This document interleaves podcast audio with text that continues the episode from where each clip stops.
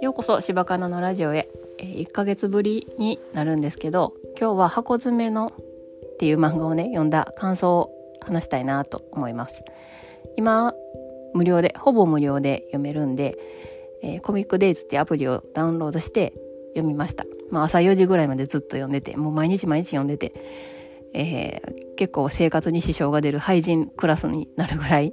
廃人になるぐらいちょっと読み読んでしまいましたね。でえっと面白かったです。絵も綺麗であの藤部長と河合のシスターフットとかあと源部長と山田の始終関係とかあと他のねあの黒田かなちゃんの秘匿捜査とかなんかこう警察って私の生活からは結構遠い存在なんですね。犯罪者とかその加害者とか。被害者にもまあななりたくないけどで結構あの非現実的な世界なんですけど、まあ、いてくれないと困る存在だなって思うし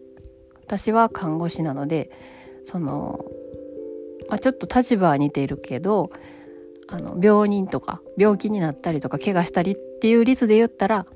その病院の方が存在というか生活には結構みんなの生活には近いかなって思って、まあ、そういう漫画あのそういう漫画っていうか箱詰めみたいなこう面白い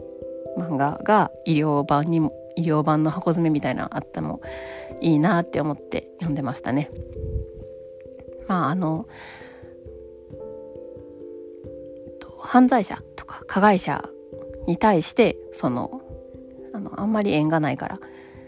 こうディスるじゃないけどそんなんはできるけどこう患者さんとかに対してそれはなかなかできないかもしれないけど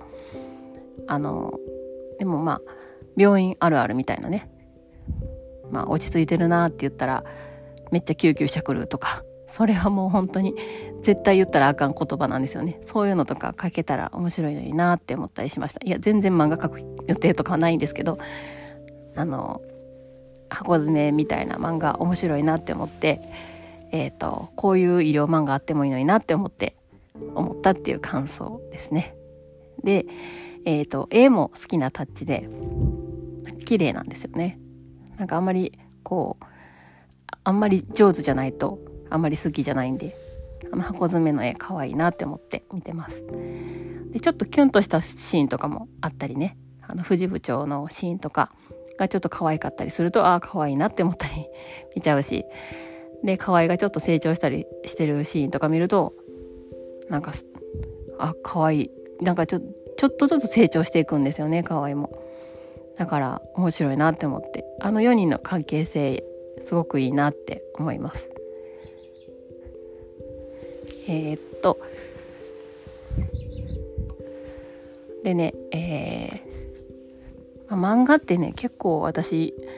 好きで読んじゃうんですよねめっちゃくちゃ。で、まあ、今回無料やったのもあるんですけど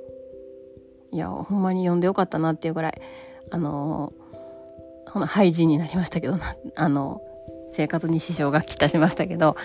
読めて面白かったなっていう漫画です。はい。えー、っとそれではお聴きくださりありがとうございました。また次回。